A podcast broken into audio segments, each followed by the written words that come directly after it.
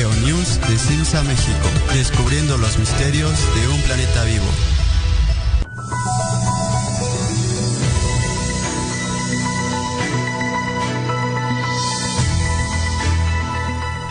Y eh, bueno, muchas gracias por estar con nosotros. Buenas tardes a todos. Les habla Carlos del Ángel. Estamos transmitiendo desde la Ciudad de México, aquí en la República Mexicana, este programa de GeoNews de este día que ya es 9 de julio, 9 de 10 de julio de 2020. Eh, Estamos eh, nuevamente en esta en este nuevo episodio de eh, GeoNews, así que muchas gracias por seguirnos a través de YouTube, a través de nuestras redes sociales. Y les recordamos que eh, pues estamos recibiendo sus mensajes tanto en eh, WhatsApp como en nuestras redes sociales de Facebook, de Twitter. Nos encuentran como eh, Simsa México. Y si nos quieren enviar algún comentario también directamente en el chat de aquí en YouTube. Muchas gracias a todos los que nos están siguiendo y le doy la bienvenida nuevamente como siempre a Fer. Hola Carlos, buenas tardes, gracias por los saludos y sí, efectivamente regresamos aquí a News. Tenemos un tema bastante interesante, ya lo habrán visto en la en el título. Este, estaremos hablando qué son, cómo es que funcionan, qué afectaciones pueden tener, pero también algunas otras eh, historias que pueden asociarse a este tema que vamos a hablar sobre placas tectónicas menores. Y vamos a estar también hablando sobre las efemérides, la efeméride del día de hoy y unas notas bastante interesantes. Eh, hoy 10 de julio del 2020, Carlos.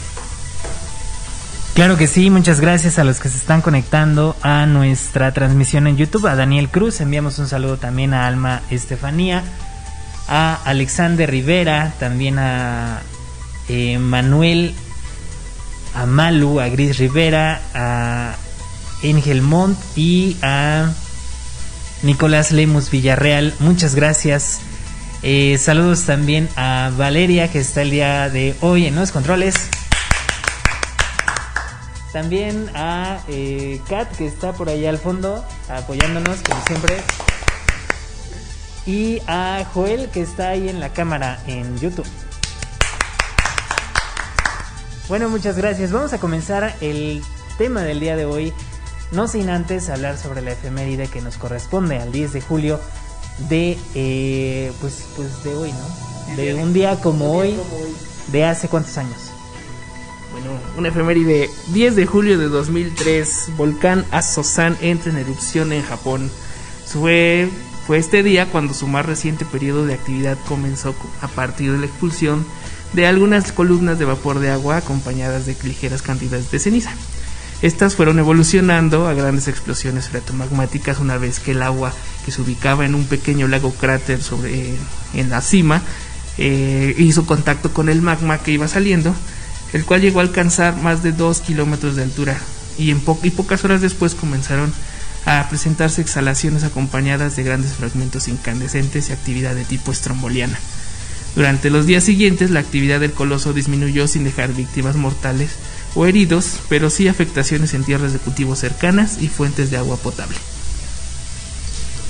Bueno, pues muchas gracias por ese dato. Y enviamos también saludos a eh, Rosa María González que nos está viendo, no nos dice desde dónde, ya empezaron las preguntas por ahí, pero bueno, antes de comenzar precisamente con el tema del día de hoy, les recordamos que tenemos esta, eh, pues este podcast también en nuestras plataformas de streaming, ahí en Spotify, estamos en Deezer, en Google Podcast, en Apple Podcast y algunas otras más. Y pues vamos al reporte de la actividad sísmica global de hasta el día de hoy.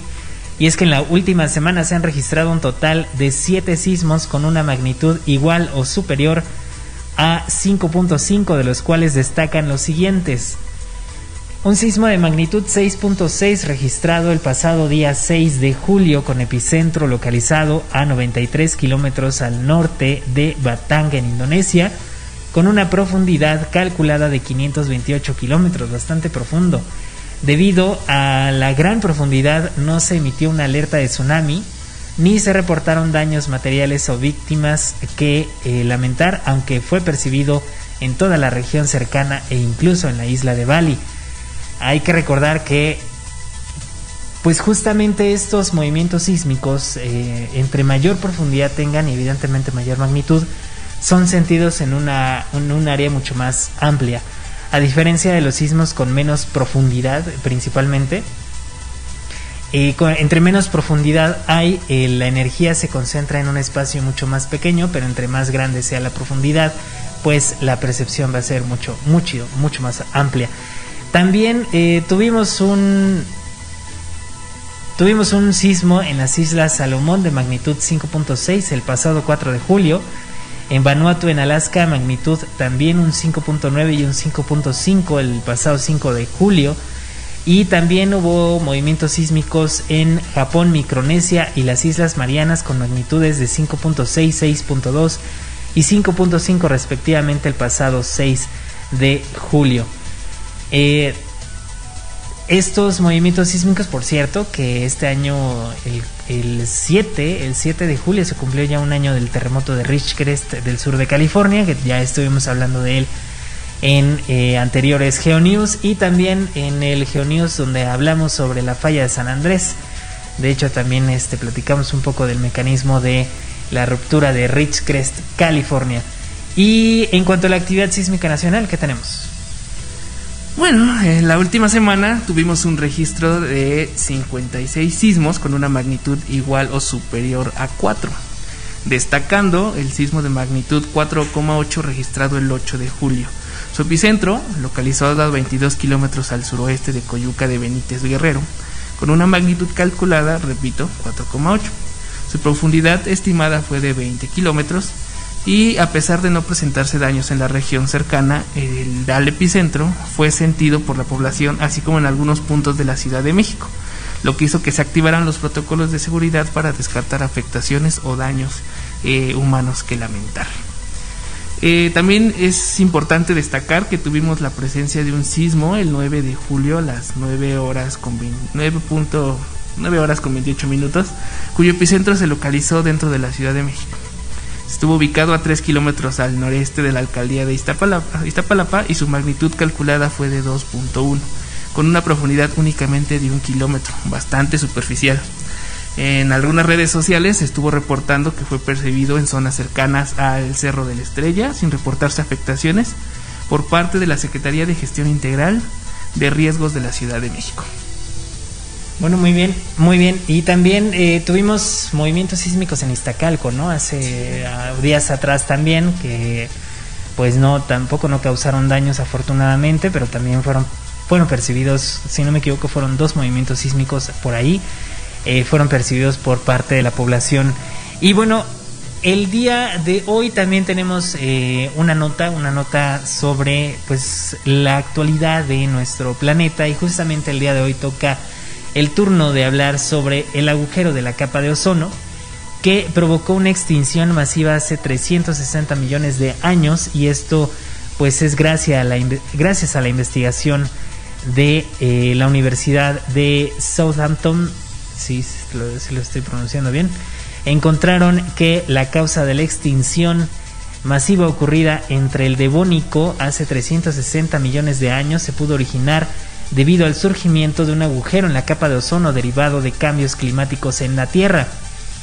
Como consecuencia, las temperaturas globales aumentaron a una gran velocidad y se liberaron gases atrapados en el hielo y el subsuelo, generando una degradación de la capa de ozono, lo que permitió la entrada de radiación ultravioleta durante millones de años.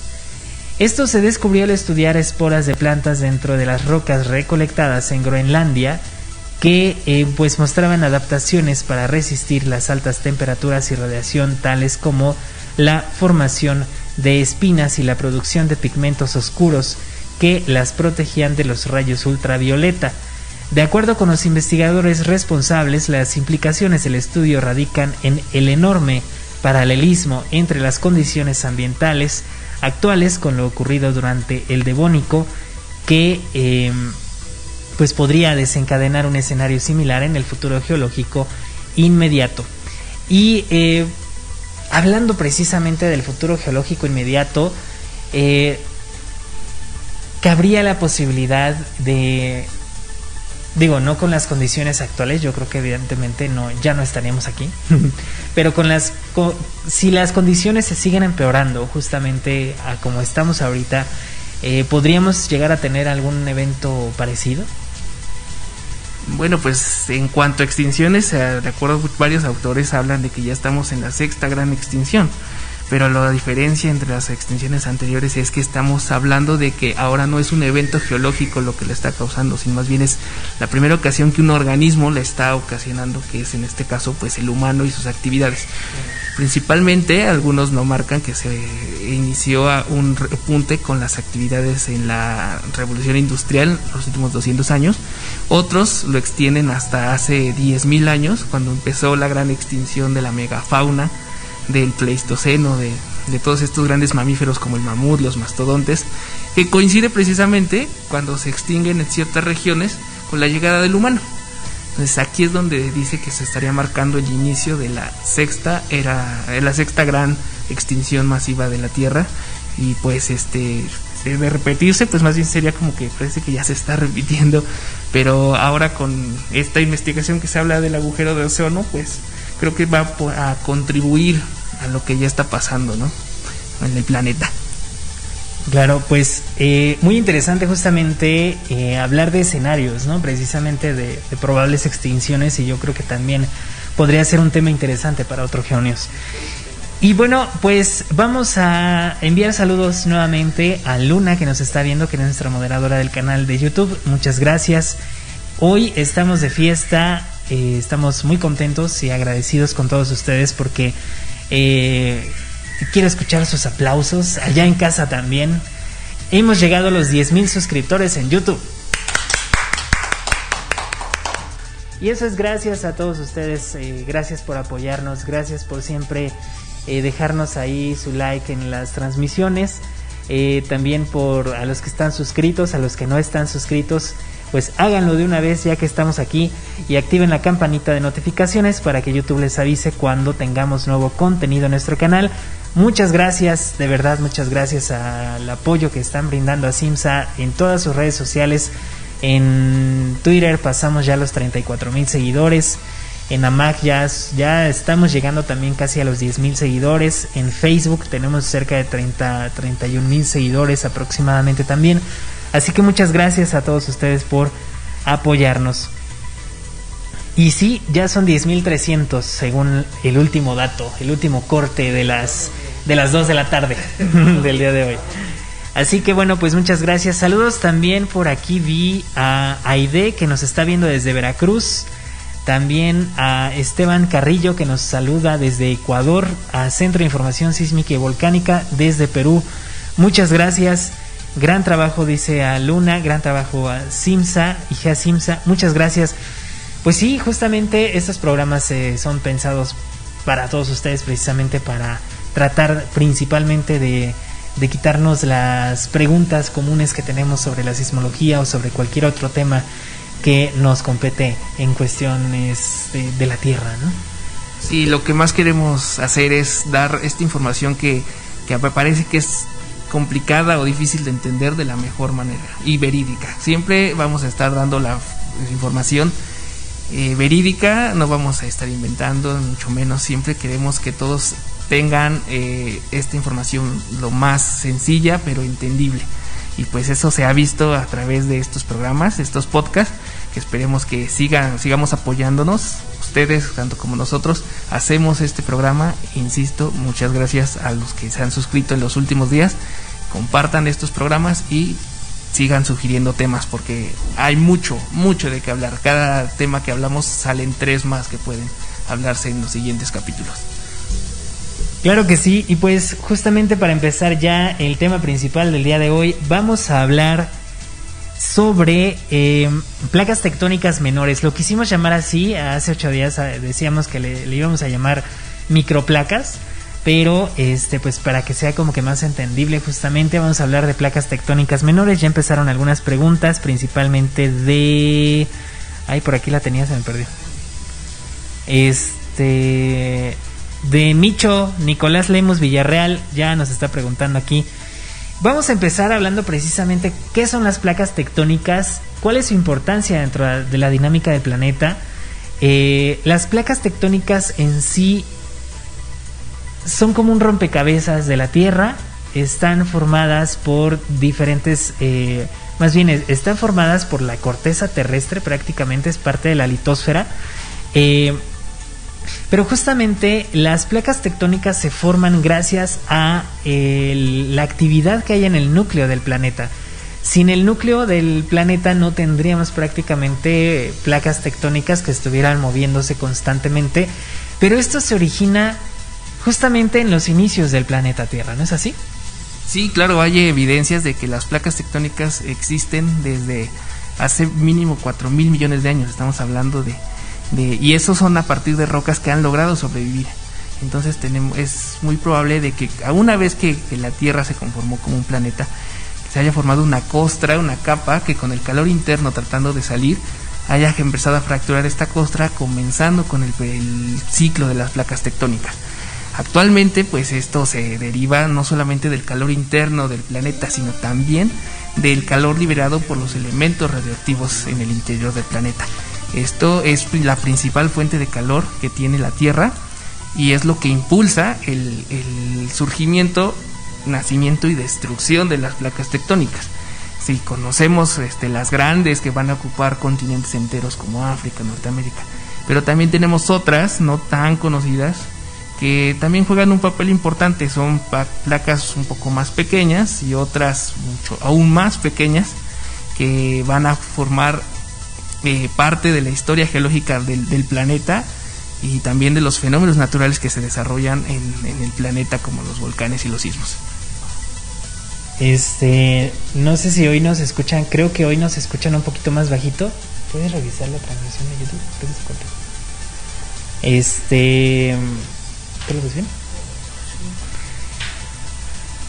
Porque eh, precisamente esta dinámica del planeta como lo menciona Fer, pues nos va a ayudar a que siempre se esté generando, siempre se esté generando nueva corteza terrestre, precisamente. Lo que sabemos nosotros, por ejemplo, creo que ya regresamos a YouTube, muchas gracias. Este, lo, lo que hace la dinámica de las placas tectónicas es que cuando se van metiendo, principalmente obviamente en la zona de subducción, cuando se va metiendo, está al revés la cámara. Este, a ver, ahí, tenemos ahí pequeños eh, problemitas eh, técnicos eh, con la cámara. Creo que creo que está apuntando hacia la pared la, la cámara. Ah, no, ya. Ya, ya regresamos, ya regresamos. Gracias. Este. Bueno, son cuestiones en vivo, ¿no?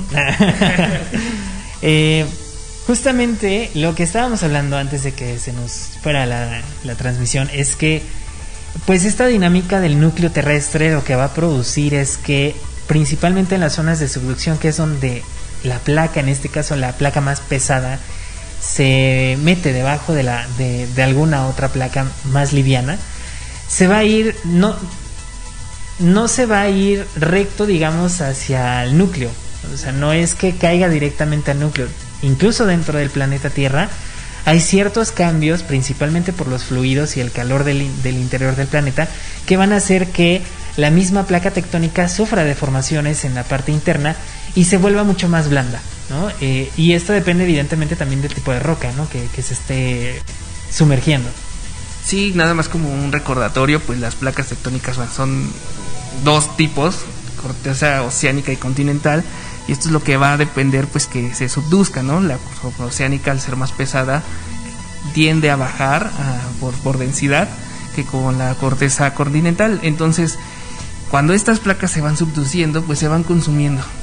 Debe de haber una contraparte en la cual se esté generando y muchas veces esta contraparte es mucho menor la tasa de, de formación que la de destrucción y esto es lo que genera que estas grandes placas tectónicas se vayan eh, fragmentando o vayan consumiéndose como lo ha ocurrido a lo largo de la historia del planeta. Y ahorita me viene a la mente una placa muy famosa en la geología que ha afectado no solamente a México, sino a toda la costa occidental de, América, que es la famosa placa de Farallón, que fue la que causó que se formaran todas estas placas como Nazca, Cocos, Rivera, Juan de Fuca y que actualmente pues son las que están afectando eh, la parte oriental del llamado cinturón de fuego del Pacífico con todos estos sismos y volcanes que se están generando ya como para entrando a la parte de, de las del tema que son las microplacas o placas menores ¿no? entonces nosotros aquí en México pues podemos mencionar que geológicamente es uno de los más diversos no solo por la cantidad de fenómenos, sino porque no nos, no nos bastó con tener dos placas tectónicas como Japón o Chile, ¿no? sino que tenemos cinco que están cruzando nuestro territorio. Creo que en ningún otro país hay un, esta cantidad afectando a un, a un territorio. Entonces, eh, y precisamente de estas placas tenemos, placas menores, pues tenemos, yo creo, tres, ¿no? Tres placas que, que van a estar afectando nuestro territorio. Dentro de las placas, bueno, hay una clasificación importante justamente en, en, las placas tectónicas, porque las placas tectónicas principales, o las que casi todos conocemos, son las placas tectónicas mayores, que puede ser eh, Nazca, Norteamérica, Sudamérica, eh, la euroasiática, la indoaustraliana, este, la antártica, eh, y la africana. Digamos que son las grandes, la, las más grandes que conocemos, pero dentro, dentro de todas estas placas eh, justamente el empuje entre placas eh, más grandes producen, eh, ¿cómo le podemos decir? Rasgaduras, se quiebran, se... Sí, prácticamente, o sea, el, el mismo empuje que producen las placas mayores eh, producen eh, fallas, producen este, fracturas internas dentro de las mismas placas que van a formar otras placas menores precisamente. Dentro de las placas menores podemos encontrar, por lo menos en México, tenemos eh, la placa de coco, se puede considerar una placa, no, es una placa... Pues es que puede, puede ser como intermedia, ¿no? Porque no abarca áreas continentales como África o, o, como África o Indo, eh, Eurasia, pero pues este sí es lo suficientemente grande como para estar comparada con otra, como puede ser la de Filipinas, ¿no? la de Arabia, pero yo creo que sí puede considerarse como como microplaca o va a considerarse como microplaca debido a que se está consumiendo. Entonces en un futuro esta va a comenzar a reducirse y muy probablemente se tenga a considerarse como una microplaca. Claro, y eh, por ejemplo, dentro de las, ahora sí, microplacas, dentro de las placas más pequeñas se encuentran, por ejemplo, Rivera. La placa de Rivera sí es una, la, la placa más pequeña, digamos, que está afectando directamente a México o dentro del territorio mexicano. Y e igualmente, en el Geonews anterior nos llegaron a comentar si es lo mismo una, por ejemplo, la falla de San Andrés que la placa de San Andrés. Y justamente la placa de San Andrés no existe. Eh, la falla únicamente delimita dos placas. La línea que se dibuja entre dos placas que están delimitando entre sí es la falla prácticamente. En el caso de Cocos con Norteamérica, no podríamos decir que se llama falla a la zona de subducción o donde hacen contacto. Eh, ahí se le llama trinchera eh, y estamos hablando por ejemplo de la trinchera mesoamericana. Y antes de pasar al tema, nos están preguntando por aquí que, eh, a ver si encuentro otra vez el comentario. Nos están preguntando por qué, que si sabemos por qué las fallas del Pacífico mexicano tienen nombres de pintores como Rivera, Tamayo o algunas otras. En todo caso, en la primera Rivera es microplaca, Tamayo es falla y me, la falla de Orozco es también de un pintor. ¿Por qué tenemos esa respuesta? En, cuanto a quién les propuso el nombre, no tengo ni la menor idea.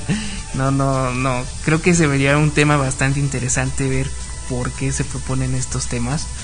Pero efectivamente todas estas fallas que se encuentran en el Pacífico mexicano, principalmente en la zona de, Jalisco y de Colima, tienen nombres de, de pintores, apellidos de, de, grandes muralistas mexicanos, ¿no? Orozco, Rivera, o Gorman me parece que también hay una.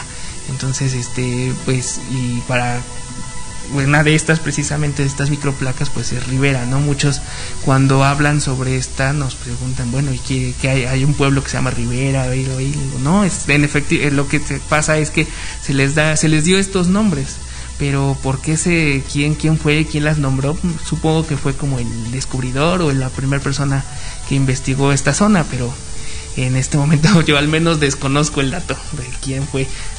Sí, realmente en México tenemos eh, la costumbre de llamar a los cerros, a incluso volcanes. Bueno, los volcanes tienen más nombres de, los lugares prácticamente. O tienen una connotación lingüística autóctona, en todo caso el náhuatl. Eh, pero sí, las fallas principales eh, como Orozco, Rivera, este, pues no sé si haya Siqueiros, Frida Kahlo. Pero sí, prácticamente eh, los nombres son escogidos realmente por la comunidad eh, pues científica, yo creo. No, no sabemos si hay una algo exacto, una respuesta exacta sobre por qué tienen, tienen nombres de pintores o apellidos de pintores. También nos dice por aquí si hay Siqueiros, sí, también hay Siqueiros. Y bueno, este nos dice Centro de Información, también existen placas continentales y placas oceánicas, las dorsales, también compuestas por fallas submarinas. Las dorsales oceánicas precisamente son también, por ejemplo, la, la dorsal eh, del Atlántico, tanto el norte como el sur, eh, es precisamente la, el límite entre la placa africana del lado sur, africana con Sudamérica, y europea eh, con este, Norteamérica.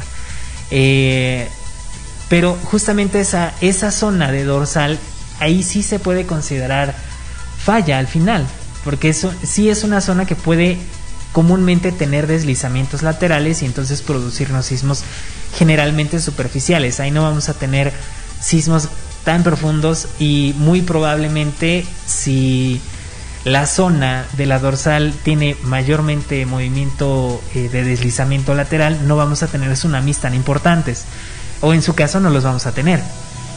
Eh, solamente, obviamente, si alguna de la alguna parte de la, de la, dorsal, obviamente tendríamos que analizar como que muy específicamente dónde se está originando eh, originando el movimiento sísmico para ver si no hay un, una falla este, inversa y entonces ahí sí tenemos levantamiento del suelo oceánico. Eh, pero sí tenemos también estas eh, placas de alguna manera o fallas interoceánicas también se les puede llamar. Y justamente también dentro de la, del nombre de las fallas, eh, de las placas, perdón, este, pues tenemos cocos, ¿no? Norteamérica, pues sabemos que se llama Norteamérica porque pues está en el continente norteamericano eh, o en la parte norte de, de, América. Pero Cocos, por ejemplo, pues tenemos que el nombre de la placa de Cocos, que, que en todo el mundo lo conocemos con su plural, ¿no? La placa de Cocos, pero realmente el nombre oficial es la placa del Coco y se llama la placa del coco precisamente porque tenemos una isla muy cerca de Ecuador, si no me equivoco, ¿no? De las, Galápagos, frente a Costa Rica, Galápagos, que se llama la isla del coco. Y es por eso que recibe precisamente el nombre esta placa, la placa de cocos, eh, o la placa del coco, este, pero es precisamente por esta, por esta isla. Sí, esta isla se encuentra justo en parte media de la placa y pues es lo que le dio el nombre a, a la placa que actualmente pues es la que nos genera bastantes conflictos en cuanto a sismos, ¿verdad? Y los volcanes que tenemos. Entonces, este, pues bueno, vamos a estar analizando esto en el siguiente bloque. Sí, sí, en el siguiente bloque nos quedan algunos segunditos en radio para, para irnos a corte. Pero, eh, pues sí, dentro de las microplacas yo creo que hay áreas en específico muy peligrosas. Por ejemplo, Rivera, digamos, sí ha tenido actividad, pero generalmente creo que la mayor actividad o la actividad más fuerte que hemos registrado ahí, pues posiblemente ha sido en, en el océano, dentro del océano, con sismos de magnitud 6, más o menos, llegando casi a 7.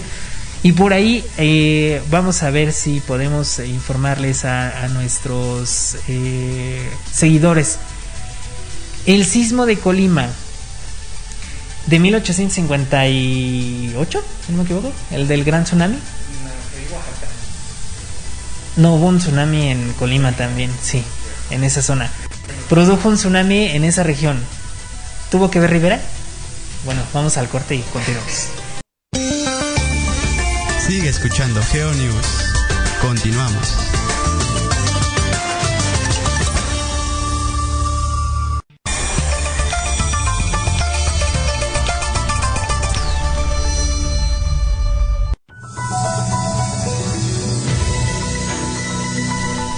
Ya regresamos aquí a GeoNews. Muchas gracias a los que nos están escribiendo a través de YouTube, a los que nos están escuchando a través del podcast. Les invitamos a que compartan la transmisión y nuestro podcast pues en sus redes sociales con sus amigos, familiares y allegados. Estábamos contestando algunas preguntas en corte y eh, no se puede saber exactamente si a corto plazo vamos a tener un sismo similar a 2017. Tuvimos uno en Tehuacán muy similar en 1995. Tuvimos uno en Orizaba en 1920, eh, muy similar al 2017. La diferencia, la gran diferencia fue la ubicación, que este fue a 118 kilómetros de distancia de la Ciudad de México, cuando Tehuacán está, no sé, a 150, yo creo, ¿no? Más o menos. Y Orizaba, ni se diga, Orizaba desde aquí está como a unos 200 kilómetros, yo creo. Entonces la diferencia es la cercanía. Casi el sismo es muy similar, se da en la misma región. Eh, ningún sismo va a ser igual a otro, evidentemente. Pero pues las características de ubicación más o menos son muy parecidas pero no, ningún sismo, ningún sismo va a ser igual a otro. Por lo tanto, no podemos decir que un sismo como el del 2017 va a suceder, ni siquiera si va a suceder al mismo, pues en el corto en, en, el corto plazo de tiempo, no sabemos si va a ocurrir, evidentemente. Hay una investigación por ahí que dice que la zona de Cuautla puede ser una zona propensa a un tipo de sismos muy similar a 2017, pero igualmente no sabemos cuándo va a ocurrir y eso es muy complicado de saber. Pero de qué va a ocurrir en algún momento lo va a hacer. Nos están preguntando también, por cierto, después de que comentamos lo del sismo de Iztapalapa, nos preguntan que por qué tiembla eh, dentro de la Ciudad de México. Justamente también tenemos un artículo sobre sismos dentro de la Ciudad de México, un artículo que también nos hizo favor Fer de escribir sobre eh, si era posible, porque de hecho se habló mucho en ese tiempo, ¿no? De, que si era posible generarse un volcán dentro de la Ciudad de México. En aquel tiempo, pues sí, lo fue. El Chitle es un gran ejemplo de, de la posibilidad de generación de volcanes dentro de la zona central de nuestro país. Sin embargo, la probabilidad de que surja un nuevo volcán dentro de la Ciudad de México y a raíz de los sismos pues en primera, los sismos que están ocurriendo actualmente están originados por fallas locales. Y en segunda, no se ha detectado una profundidad suficiente dentro de los microsismos de la Ciudad de México como para que estemos diciendo que haya ascenso de magma, ¿no? A la superficie. Sí, este, bueno, esto lo vimos de hecho con nuestro primer capítulo de, este podcast, ¿no? El, ¿Te acuerdas del, del enjambre sísmico del Paricutín? Que se hablaba mucho, se iba a surgir un nuevo volcán. Y, este, y también esto se habló con los microsismos de la Ciudad de México. Yo llegué a escuchar varias noticias que eran como antecedentes o precursores del nacimiento de un nuevo volcán, tal y como ocurrió con el Chitle en, el sur de la Ciudad de México. Este, bueno, este, pues, para que esto se ocurra, pues es necesario varios factores, cosas que, cual, lo cual ninguno de los sismos que se han presentado en la Ciudad de México, al menos que tengamos registro de los últimos 100 años, no hay evidencia directa de que sean asociados al ascenso de magma. Entonces esto pues está influenciado pues ya sea por las fallas locales que se tienen, la extracción de agua, eh, el subsuelo pues al final de cuentas está lleno de fallas y esto pues nos ayuda y nos contribuye a, la generación de estos microsismos, sumado a que actualmente pues ya tenemos más instrumentos más sensibles y pues esto ayuda a que detectemos un sismo de con mayor facilidad, que es lo que pareciera o que nos da la falsa idea de que está aumentando la sismicidad en la Ciudad de México cuando lo que en realidad lo que está aumentando es nuestra capacidad de poder detectarlos, ¿no? Cuando antes simplemente ocurrían, nos mareábamos y creíamos que era que no habíamos desayunado y no, resulta que ahora es un sismo. Y sumado a las redes sociales, que alguien ya tuitea que sintió un sismo y empieza esta vorágine de tweets y comentarios en Facebook, ¿no? Bueno, nos están preguntando precisamente eh, que, por qué fue por qué fue el epicentro del 2017 en Axochiapan, fue en Morelos, entre Puebla y Morelos, si ahí no hay placas tectónicas, ¿o sí? De hecho, lo acabamos de mencionar. De hecho está sobre la placa tectónica, está sobre Norteamérica. Lo que pasa es que estamos acostumbrados a ver el mundo en 2D. Yo creo que es eso. Estamos acostumbrados a ver nuestro país en un mapa en dos dimensiones y cuando nos hablan de los sismos que vienen de la costa pensamos que estos van a ser en el límite de la placa tectónica en Guerrero, Oaxaca, Chiapas, Jalisco, pero lo que no recordamos es de que al final estas placas se meten y está, al meterse no solamente se van a meter en profundidad, sino también en, en distancia. Entonces la placa tectónica, si aquí está si aquí está en la zona de la costa, la parte que se origina el sismo, en este caso de Morelos, va a estar abajo. Ajá, vamos a tener esta parte. Si lo metemos aquí, eh, aquí, vamos a avanzar en profundidad, pero también vamos a avanzar en distancia respecto a la fosa.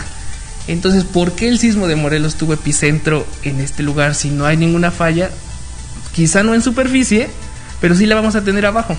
Entonces, esto es lo que nos está originando los famosos sismos intraplaca. Ya hemos tenido bastantes en la historia de México, algunos bastante eh, famosos. Pero es por, es por esto que, se originan sismos, en, por ejemplo, en Morelos, en Veracruz, en Puebla, a pesar de que suponemos que no existe falla, tecto, falla o placa, límite de placa tectónica en esta región. Justamente por eso eh, hemos tenido este historial de sismos dentro de Tehuacán, dentro de... No sé si se me está olvidando otro, otro sismo importante ahí. Orizaba, Tehuacán, este... Bueno, no Acambay, pero ese Acambay fue falla local, superficial.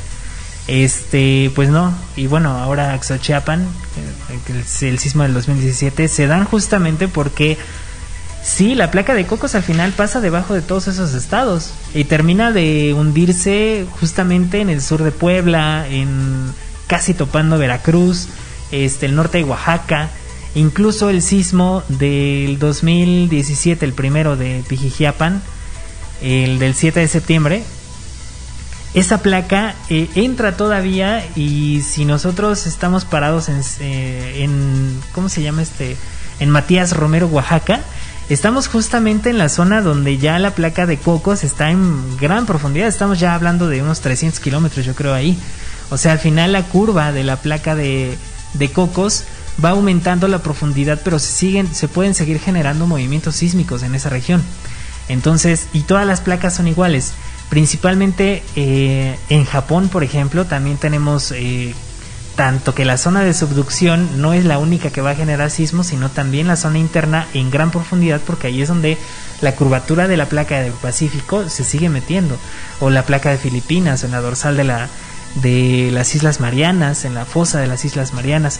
Entonces, la, la, el límite de las dos placas, donde está las, la fosa, la fosa, en este caso de la fosa de la trinchera mesoamericana, se le llama, que está frente a Acapulco, frente a, bueno, viene desde Jalisco y termina hasta Costa Rica, si no me equivoco, ¿no? Panamá. toda esa fosa, la trinchera mesoamericana, pertenece al límite entre la placa de Norteamérica, la placa del Coco y bueno, ya más hacia el Centroamérica es la placa del Caribe junto con la placa de Cocos.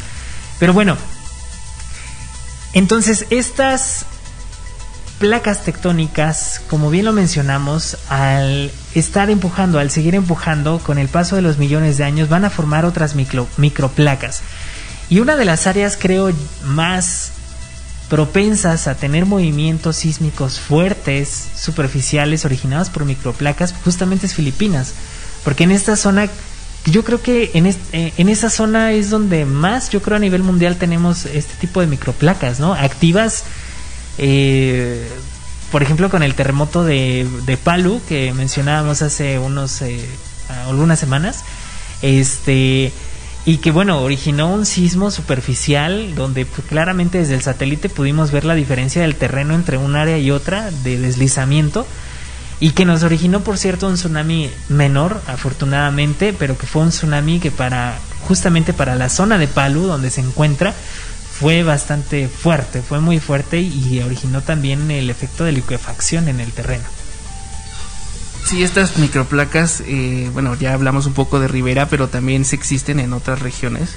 Bien lo acabas de mencionar, Carlos, en Indonesia, principalmente en la zona de las islas de Java, las islas de Isla Salomón, Birchmatch. Aquí vamos a estar con repleto de pequeñas microplacas que o una de dos, o puede que sean derivadas de algunas placas anteriores que ya se han consumido en su totalidad y quedaron remanentes de ellas, o que se hayan originado por el, el, constante empuje de la placa mayor, en este caso de India con Australia, que esté causando la ruptura de los límites y de las partes exteriores de la placa. Eh, por, por toda esta fricción que que tenemos, ¿no? Entonces, aquí podemos observar que las microplacas tanto como se van a estar construyendo y se van a estar destruyendo. Ahorita me viene a la memoria un, ejemplo, pues eh, es la generación de una nueva placa tectónica que es el famoso Valle del Rif de África. No es microplaca, pero pues en su en su desarrollo pueden desarrollar, valga la redundancia, pueden desarrollarse otras pequeñas placas ya que estas la corteza no se va a estar no se va a separar de manera uniforme sino que pueden presentarse obstáculos como densidades diferentes en la roca eh, alguna anomalía térmica por ahí metida que nos genere la formación de varias eh, pedazos de nueva corteza. En este caso pues va a ser oceánica no porque se está separando el, el este de África y se va a formar un mar tal y como ocurrió por ejemplo cuando la India se separó de África y tuvimos como consecuencia la formación de Madagascar, ¿no? Entonces es muy probable que así se estén, se estén originando las microplacas. O mientras en algunos casos como Rivera se está consumiendo, en otros lados vamos a estar teniendo formación de estas. Perfecto. Y este, bueno, todas estas, toda esta actividad en las microplacas generalmente van a ser sismos de poca profundidad. O sea, vamos a tener eh, sismos muy superficiales donde la fuerza telúrica o la intensidad telúrica va a ser muy muy alta y vamos a tener daños importantes. Justamente creo que el ejemplo más reciente puede ser Palu. Este que bueno, tiene microplacas, todas las microplacas tienen su nombre, evidentemente en, la zona de Filipinas, Indonesia, eh, Papúa Nueva Guinea, son tantas que pues no las recordamos realmente. Pero eh, sí vamos a ver, por ejemplo, en Palu, pues este deslizamiento lateral. Y, son deslizamientos laterales que precisamente por los empujes de las placas tectónicas mayores, que en este caso sería la placa de, Filipinas, contra la placa de la indo-australiana, es, ¿no? Más, pues sí, es el empuje entre las dos. En medio, pues quedan todas estas islas que precisamente a diferencia de las islas volcánicas que hablábamos en dos eh, anteriores, eh, estas islas van a estar formadas precisamente por ese posible afloramiento de la corteza terrestre, producto del empuje de las dos placas tectónicas importantes, que además de formar microplacas, están formando islas también. Entonces, en, todo caso, evidentemente, eh, sí vamos a tener actividad volcánica en abundancia, pero pues sí los sismos van a ser mucho más frecuentes y van a ser mucho más intensos. ¿Qué pasa? Eh, que también se forman eh, muchas veces las fallas locales y justamente creo que hay un, serio conflicto entre, entre hablar de placas, límites de placas y fallas. Eh, fallas en este caso superficiales, fallas locales, fallas intraplaca puede ser, de, incluso por ejemplo lo hablábamos en el anterior Geonews, el sismo de Pochutla del 23 de junio, pues se produjo en una falla intraplaca. También hay fallas interplaca, porque por ahí nos mencionaba uno de nuestros eh, seguidores. Las fallas interplaca, pues son fallas que están dentro de la placa tectónica que se está eh, hundiendo, en este caso, la que está eh, subduciendo, ¿es correctamente dicho? Sí, ¿no? Eh, estas son las fallas interplaca o las intraplaca que son sobre la falla que es la placa tectónica que está arriba, ¿no? la, menos densa. Pero justamente, por ejemplo, mencionando Acambay. Acambay no es una placa. Acambay es una falla que está dentro de la placa de Norteamérica, que es una, placa, es una falla intraplaca. Eh, bueno, fallas evidentemente las de la Ciudad de México, las de Morelos, que precisamente también nos preguntaban por ahí eh, de Cuernavaca, que por qué temblaba ahora en Cuernavaca también, pues sí, hay una falla ahí en Cuernavaca, no recuerdo el nombre, pero es una falla también superficial, una falla intraplaca, este, que puede producir movimientos relativamente pequeños, realmente la extensión de la falla nos va a hablar de la posibilidad de la magnitud máxima que puede dar o que puede registrar esa región. En la Ciudad de México creo que la más larga es la que va desde Santa Fe hasta el Panteón de Dolores, ¿se llama? También había escuchado un poco sobre la existencia de una falla en lo que es Calzada de Zaragoza. Ah, sí. No sé si... Ah, exactamente, que atraviesa el, el aeropuerto. No sé la extensión, pero sí también la Ciudad de México está repleta de fallas, algunas muy pequeñas y otras sí se han marcado y hay relación con los sismos que se han originado, pero también pues están relacionados no solamente a, la actividad de la corteza, sino también a, fallas pues que pues están estamos rodeados de montañas y estos van a estar presentes en, en una cuenca como que es la es la la del Valle de México. Claro, entonces eh, pues todas estas microplacas sí van a seguir teniendo actividad. Tenemos microplacas en Grecia, por ejemplo, en la zona de el sur, el sur de Grecia principalmente. También tenemos en, qué otras áreas tenemos microplacas. Bueno, tenemos, ya hablamos un poco de Indonesia, también hacia el norte, en Manchuria, en China. Este, tenemos, por ejemplo, al sur, en el, del Atlántico, tenemos la isla de la placa de Escocia. ¿Por qué se llama Escocia si Escocia está en el norte? no tengo ni la menor idea, nuevamente. Eh, las Islas Sandwich, igual ahí al sur de Escocia, algunas otras microplacas que se encuentran, por ejemplo, en la dorsal del Pacífico. Me viene a la memoria la dorsal de, Pascua. Y pues estas pues se van a originar precisamente por la disgregación de las placas mayores o por, menciono nuevamente, porque se consumen placas eh, mayores con, en las zonas de subducción. Y pues, eh, no sé, ¿Qué dice nuestro público? Bueno, nos preguntan justamente si los sismos de la Ciudad de México tienen relación con los sismos, por ejemplo, el de Crucecita del 23 de junio. Y aquí hay algo muy curioso, porque geológicamente hablando y físicamente o geofísicamente hablando no tienen ninguna relación. Sí está interactuando la misma placa de alguna manera en el sismo de, del 23 de junio, en este caso Norteamérica con Cocos, pero las fallas geológicas dentro de la Ciudad de México no, no tienen realmente contacto ni siquiera la suficiente profundidad como para tener un contacto directo con la zona de subducción. Son enteramente fallas locales, fallas superficiales que no van a tener más de 10 kilómetros, por mucho 10 kilómetros. Sin embargo, se ha observado algo muy interesante. Siempre que han ocurrido eventos sísmicos fuertes dentro de la ciudad, bueno, dentro del país, dentro de México, eh, incrementa la actividad sísmica o microsísmica dentro de la Ciudad de México y no quiere decir que esté de alguna manera relacionado.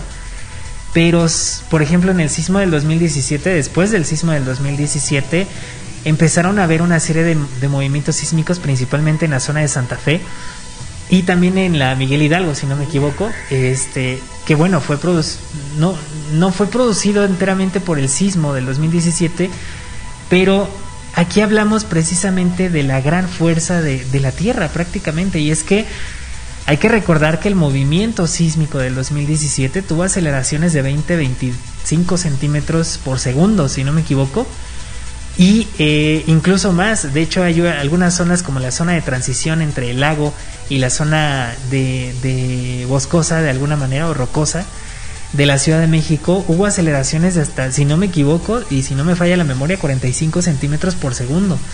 Entonces, esa fuerza va a producir evidentemente que las rocas adyacentes o las rocas que están interactuando dentro de ese mismo movimiento sísmico, pues van a tener alguna alteración de alguna manera porcentual muy pequeña.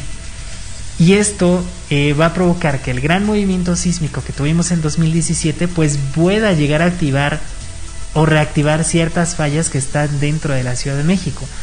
En el sismo del pasado 23 de junio, no hay una relación entre Crucecita y Ciudad de México, pero la fuerza del movimiento sísmico, estamos hablando de, si no me equivoco, en el sismo del 2017 eran 20 toneladas por metro cuadrado de fuerza, de peso que se les estaba imprimiendo a las rocas del centro de México. 20 toneladas por, por, por metro cuadrado. O, sí, sí, era por metro cuadrado. En la zona del epicentro, estábamos hablando en el Salina Cruz más o menos, estábamos hablando de 200 toneladas por metro cuadrado de, de peso que, que, estaba ejerciendo el mismo planeta, la misma, la misma fuerza de, la, de, la, de las rocas, en este caso de la, de la interacción entre, entre las fallas que, o, o la zona de subducción que estaba teniendo activación en ese momento. Entonces, no es que forzosamente haya una conexión o una interconexión, pero volvemos al tema de hace ocho días, la transferencia de estrés, la transferencia de esfuerzos nos va a producir que movimientos sísmicos lo suficientemente fuertes vayan a activar fallas menores, no solamente en Ciudad de México, en Ciudad de México pues estamos hablando de un suelo más blando, etcétera, etcétera, pero si tenemos también fallas locales en Morelos, por ejemplo, en el sur de Puebla, en el sismo que hubo eh, después del 23 hubo un sismo en Pinotepa Nacional, ¿no? Fue el de Pinotepa Nacional, este, que nada tiene que ver, pero que precisamente la fuerza generada por el sismo de días anteriores, la transferencia de esfuerzos o la transferencia de estrés, nos va a producir que ciertas zonas tengan algunos deslizamientos. Sí, eh, lo que mencionas, volvemos a que si bien no hay una relación directa, más bien influye en las áreas cercanas y pues estas al estar fracturadas, pues son puntos de debilidad que van a estar acumulando energía y tarde o temprano tienen que liberar esta energía que se vino del sismo anterior con la energía sumada que se está dando en zonas de destrucción, por ejemplo.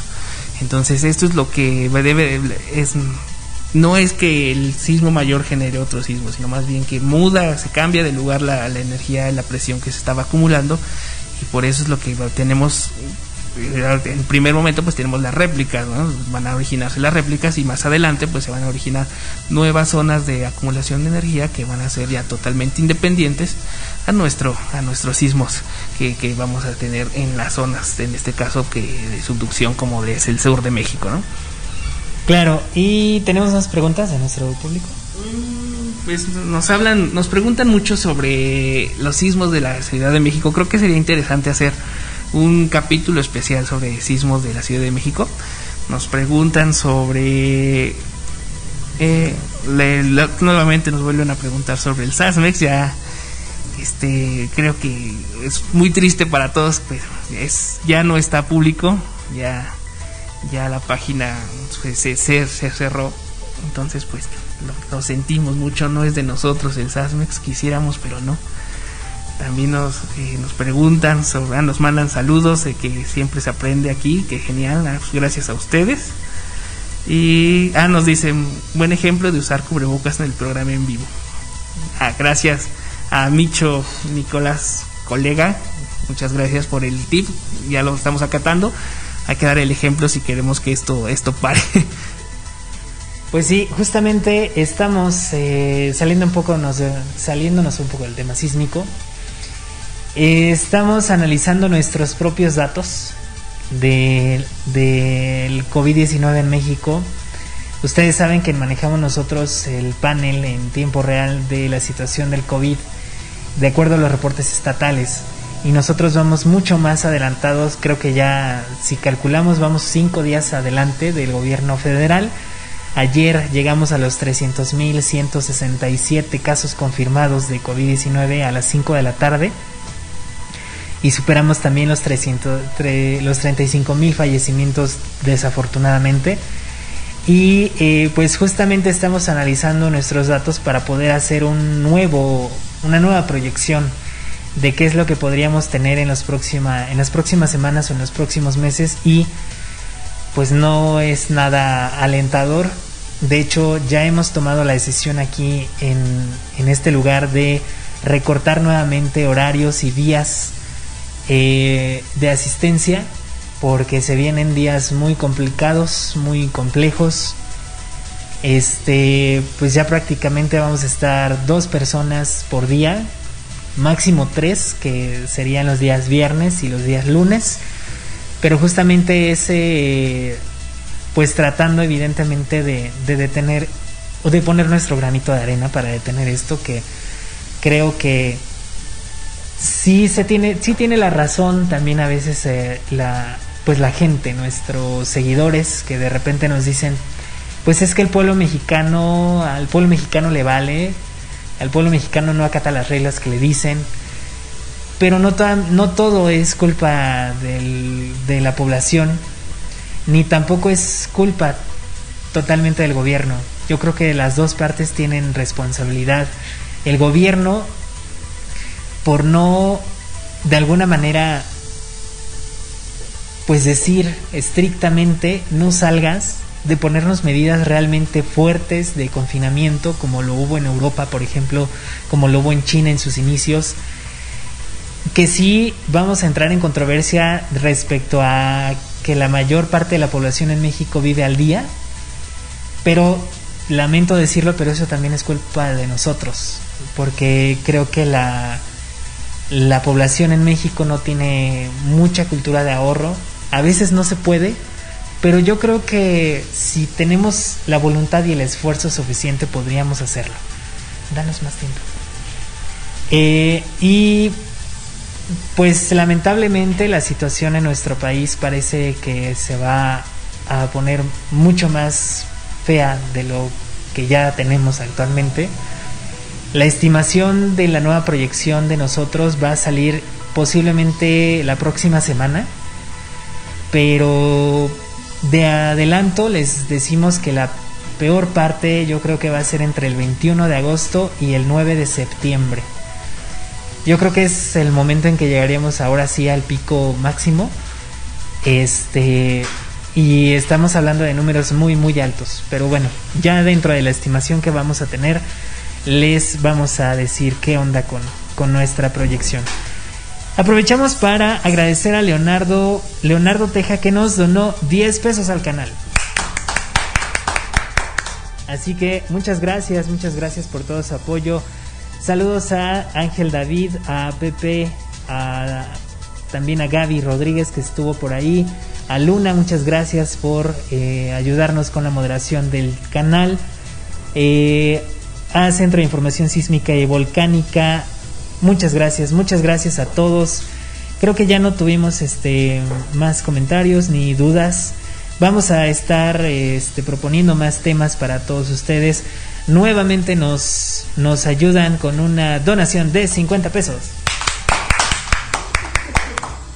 Muchas gracias, Leonardo Teja. Ay, ¿qué dice? Este. Todavía no sabemos si va a haber simulacro el 19 de septiembre, Ángel, pero este parece ser que sí. Eh, todavía no hay información, pero eh, yo creo que debe salir un mes antes. Siempre sale un mes antes, el 19 de agosto. Ya vamos a saber si va a haber eh, simulacro muy probablemente este si la situación sigue como pinta actualmente o está peor no va a haber simulacro pero vamos a estar informando en caso de que pues tengamos cualquier noticia relevante respecto al tema recordamos les recordamos que el pasado 20 de mayo estaba programado el simulacro y se canceló se canceló este así que no no tuvimos ahí actividad pero bueno, nosotros nos despedimos. Muchas gracias. Gracias a los que estuvieron con nosotros. A Joel, que estuvo en la cámara. También a, a Kat, que está, ay, que está por ahí atrás, eh, ayudándonos, aportando ahí su granito de arena también. Y también a Valeria, que estuvo ahí en los controles. Muchas gracias. Y gracias a todos ustedes que nos ven como cada viernes aquí en Geonius. Gracias a Fer también. Gracias también a ti, Carlos, por. Ah, aplauso, el aplauso. y también gracias a ti, Carlos, por un programa más. Sigan comentando, sigan participando y sigan proponiendo sus temas. Y cuídense mucho, acaten las órdenes. No es un juego. Lamentablemente, como mencionan, vamos para más tiempo por lo menos aquí en, la, en nuestras oficinas hasta el 30 de septiembre aumentamos el, la sana distancia. Nos vemos, muchas gracias a todos. Nos vemos y nos escuchamos en otro podcast de GeoNews. Compártanlo ahí en Spotify, estamos en Google Podcast, en Deezer y en Apple Podcast. Continuamos en Sapienza Radio y nosotros nos despedimos. Hasta luego.